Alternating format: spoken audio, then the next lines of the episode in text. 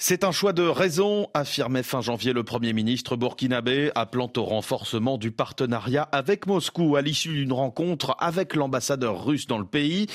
Depuis le coup d'État de septembre dernier, l'arrivée au pouvoir d'Ibrahim Traoré, on a vu le Burkina Faso se rapprocher de la Russie. Dans la rue, dans les manifestations de soutien à la junte militaire, les slogans contre la politique française et les drapeaux russes se conjuguent désormais. Et pour défendre cette cause, des membres de la communauté musulmane wahhabite viennent désormais grossir les rangs des panafricanistes. C'est le regard du monde Afrique. Bonjour Morgane Lecam. Bonjour. Journaliste au Monde, vous signez un article sur ce que vous décrivez comme une alliance de circonstances qui conforte l'assise populaire de la junte. Mais quel poids justement à la communauté wahhabite dans le pays? Eh bien, ce courant, euh, depuis les années 2000, on constate que son influence euh, augmente assez fortement et surtout auprès des jeunes et des commerçants.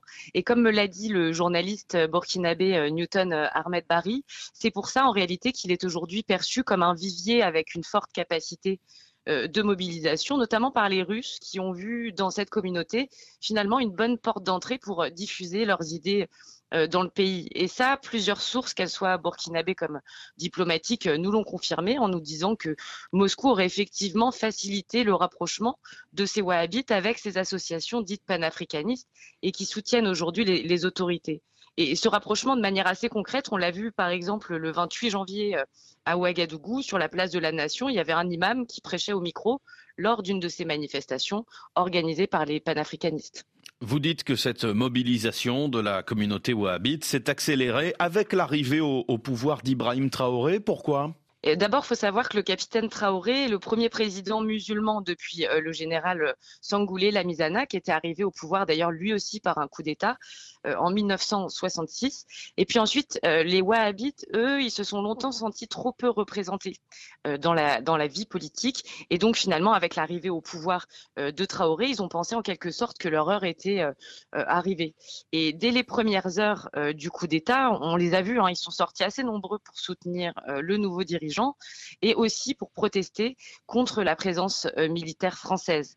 Et, déjà en 2016, euh, Crisis Group avait sorti un rapport qui était assez intéressant et qui disait que certains imams euh, wahhabites burkinabés intégraient effectivement dans leur discours une, forme de rhétorique anti-occidentale qui était assez séduisante pour certains jeunes musulmans et d'autant plus dans un contexte d'intervention militaire française au Sahel. Et on le disait, Morgane Lecam, tout cela s'inscrit dans un contexte de rapprochement entre Moscou et Ouagadougou. Le Burkina Faso qui, semble aussi s'inspirer du voisin malien?